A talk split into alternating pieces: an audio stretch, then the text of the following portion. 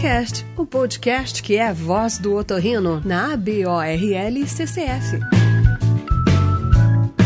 Olá pessoal, bem-vindos ao primeiro episódio do ORL Cast, que é o podcast da Associação Brasileira de Otorrinolaringologia e Cirurgia Cérvico-Facial. Meu nome é Geraldo Druck Santana, atualmente sou o presidente da associação, sou professor do Serviço de Otorrinolaringologia da Santa Casa de Porto Alegre da Universidade Federal de Ciências da Saúde de Porto Alegre. Eu sou Rebeca Mansell, atualmente sou presidente da Academia Brasileira de Otorrinolaringologia Pediátrica e professora da otorrinolaringologia da Universidade Estadual de Campinas, a Unicamp. E esse vai ser então um espaço que vai servir de troca de experiências, trazendo sempre aspectos das vivências relacionadas à saúde e bem-estar nos temas otorrinolaringológicos. Bem, o tema do primeiro ORLcast é um tema super atual, que é a relação entre olfato e a Covid-19. Para isso, nós convidamos dois super especialistas para falar um pouco sobre como o SARS-CoV-2 tem afetado o olfato e quais são os principais pontos que os otorrinolaringologistas devem levar em consideração. O Fabrício Romano e o Marco Aurélio Fornazieri são os especialistas que nos falarão sobre Covid e olfato. Eu peço que vocês deem um olá e se apresentem para todo esse pessoal que está nos escutando. Obrigado, Geraldo. Então, eu sou Fabrício Romano, eu sou rinologista, doutor em ciências pela Faculdade de Medicina da USP. Atualmente sou presidente da Academia Brasileira de Rinologia. É um prazer estar aqui. Parabéns à ABOL por mais essa excelente iniciativa. Olá, Geraldo. Olá, Rebeca. Obrigado também muito por esse convite. É né? uma alegria estar nesse podcast que tenho certeza vai ser mais um sucesso aí das iniciativas da ABOL. Eu sou professor também de otorrinolaringologia da Universidade Estadual de Londrina e da PUC-PR também aqui no campus Londrina. Ok, pessoal, vamos entrar no nosso tema então. Marco, fala pra gente um pouquinho sobre a fisiopatogenia da COVID e o que, que justifica então o acometimento do olfato desses pacientes. Então, interessante que a COVID é um novo tipo aí de perda olfatória pós-infecciosa, né? Pós-infecção das vias aéreas superiores. E o vírus ele atua de uma forma inédita, assim, em relação às outras infecções virais que afetavam o olfato. A gente sabe que o o SARS-CoV-2, o que, que, ele, ele, o que ele faz no epitélio olfatório? Ele afeta as células de sustentação e as células basais, que são células regenerativas, né? O, epitélio olfatório tem essa capacidade de regeneração, que é algo até inédito entre os neurônios, e o SARS-CoV atua nessas células em volta dos neurônios. A gente sabe que isso leva uma chuva inflamatória ali de citocinas, e isso diminui a função olfatória. Em alguns casos, não vai ter morte neuronal, tanto que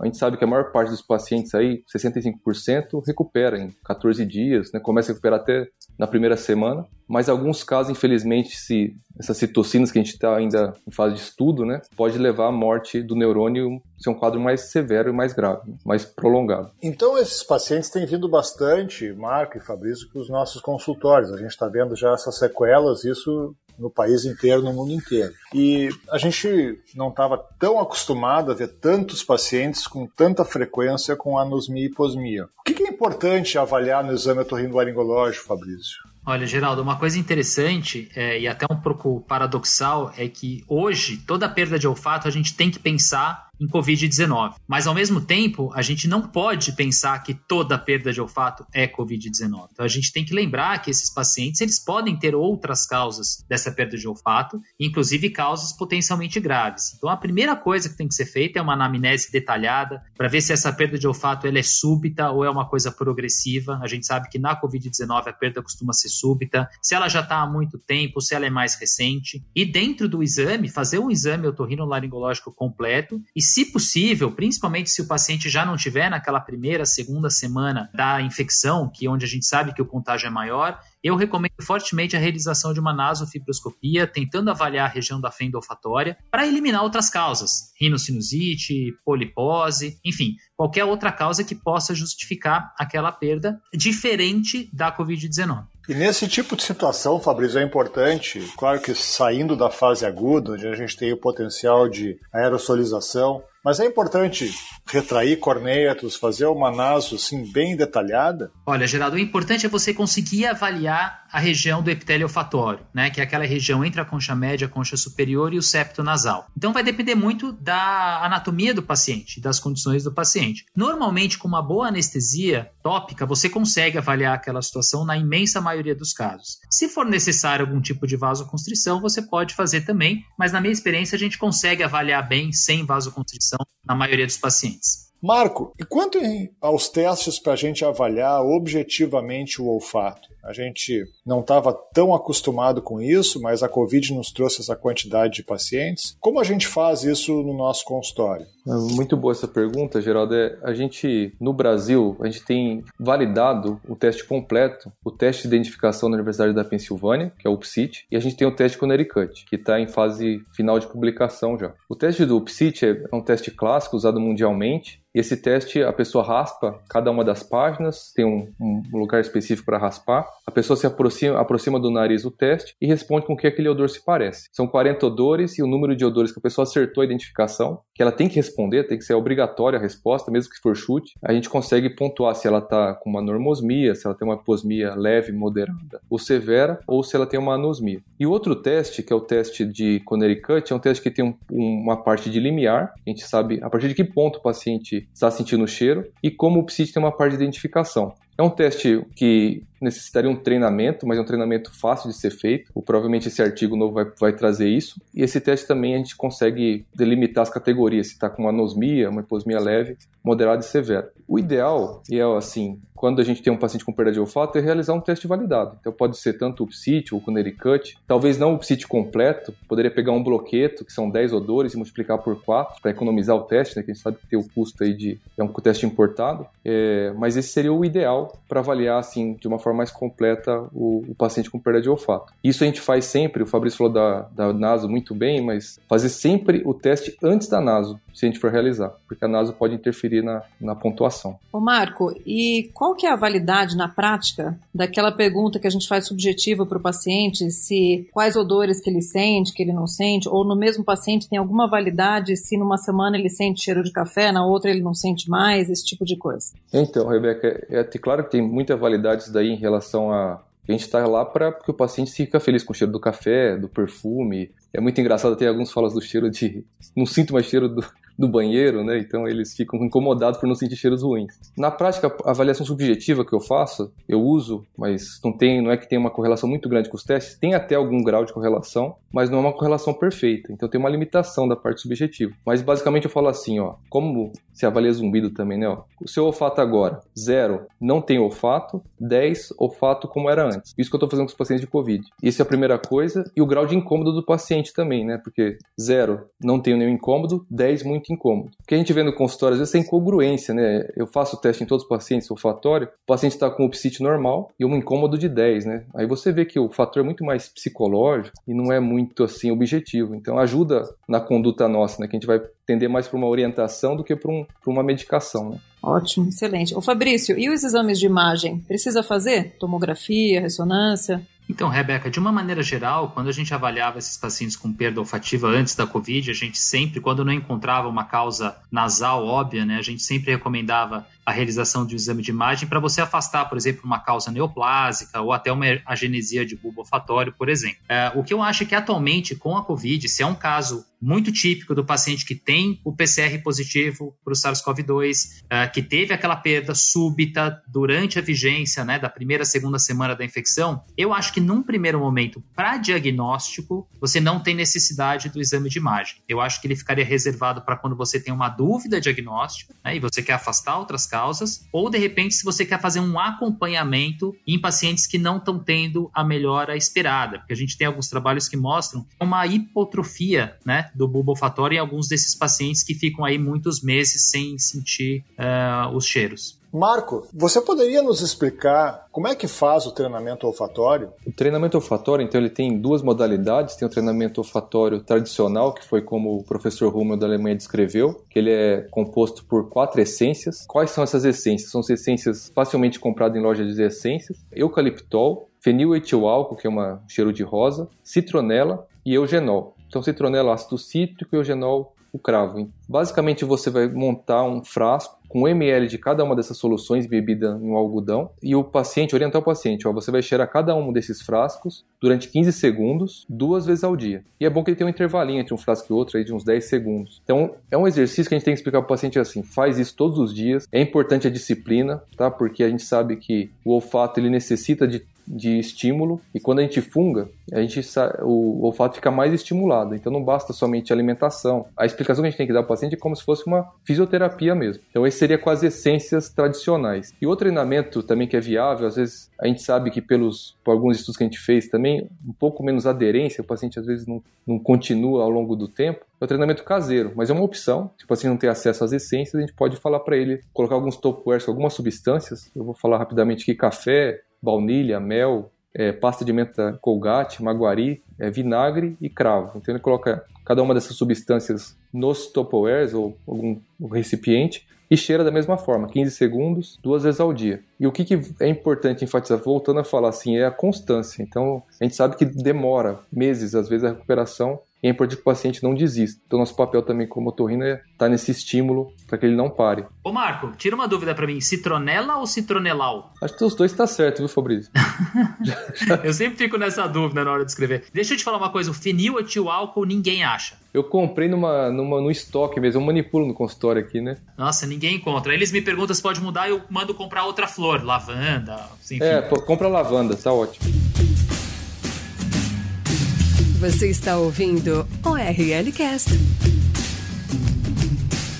Quais são as possibilidades de tratamento? Marco, pode começar? Então, quando a gente fala de tratamento, é bom dividir os pacientes, aqueles que chegam para a gente numa fase mais aguda, assim que eu diria aguda, logo ou teleconsulta durante a fase de isolamento, né, ou assim nas primeiras duas semanas, e a fase crônica, que já é paciente que já depois de dois meses mantém ainda a perda olfatória, né, gente poderia considerar até com uma fase mais crônica, assim que o paciente teve uma lesão mais importante lá neuronal. Na fase aguda, na prática, assim, a gente não tem resposta de o que, que esses remédios todos que as pessoas usaram, já azitromicina, ivermectina, né, por mais que seja polêmico, hidroxicloroquina, a gente não tem nem essas respostas. O que a gente sabe, assim, na fase aguda, e é uma coisa que quanto mais precocemente a gente está entrando com corticoide, acho que depois até o Fabrício podia falar da experiência dele também, né, é, a pessoa tem uma recuperação mais rápida com da, da perda olfatória pelo coronavírus. Na fase crônica, eu tendo a fazer essa, esse, essa corticoterapia primeira sistêmica, então não evito corticoterapia tópica. Depois dessa corticoterapia eu vejo se a pessoa teve resposta ou não.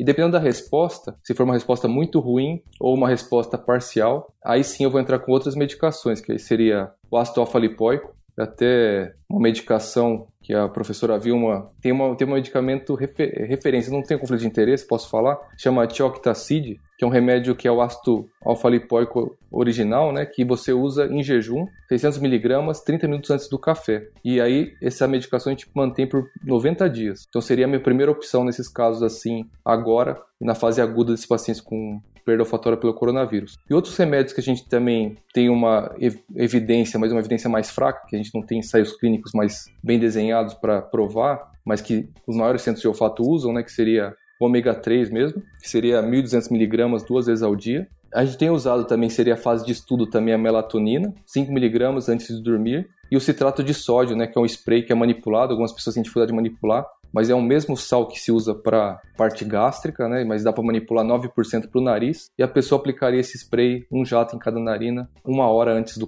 do almoço e uma hora antes do jantar.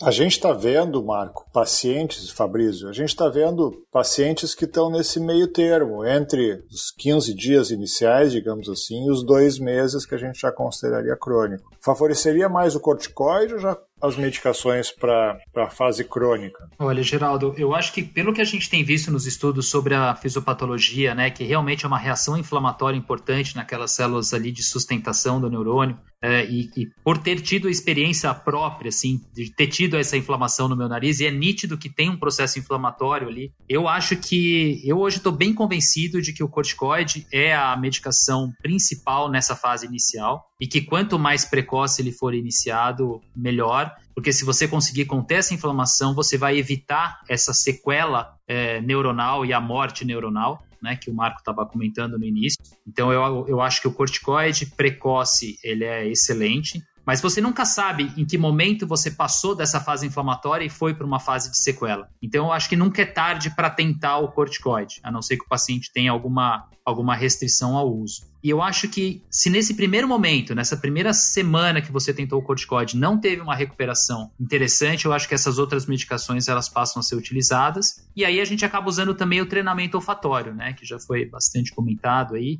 A gente tem o treinamento olfatório padronizado com as quatro essências. Tem um treinamento olfatório que pode ser feito de uma forma mais caseira também pelos pacientes que têm dificuldades em encontrar as essências. E eu acho que isso ficaria para essa segunda parte. Esse paciente que não melhorou na fase inicial com corticoide, eu concordo com o Marco. Aí eu iniciaria essas medicações mais com efeito antioxidante, de recuperação neuronal e o treinamento olfatório. Ok. E após o, depois do tratamento, depois do período de tratamento, quais as chances, pessoal, do, do olfato voltar como era antes? Assim, qual que é o, o prognóstico e que tipo de, de sequela vocês têm visto, né? Fantosmia, parosmia, flutuação da, do olfato? É uma queixa assim que causa bastante eh, medo no paciente quando ele começa a ter essa queixa de parosmia, ou menos frequente, né, que a fantosmia seria sentir cheiro fantasma, porque esses cheiros são geralmente desagradáveis. A, pessoa, a comida que a pessoa adorava, né, Coca-Cola, café, carne, ela começa a sentir um cheiro metálico, um cheiro químico, às vezes cheiro pútrido, né?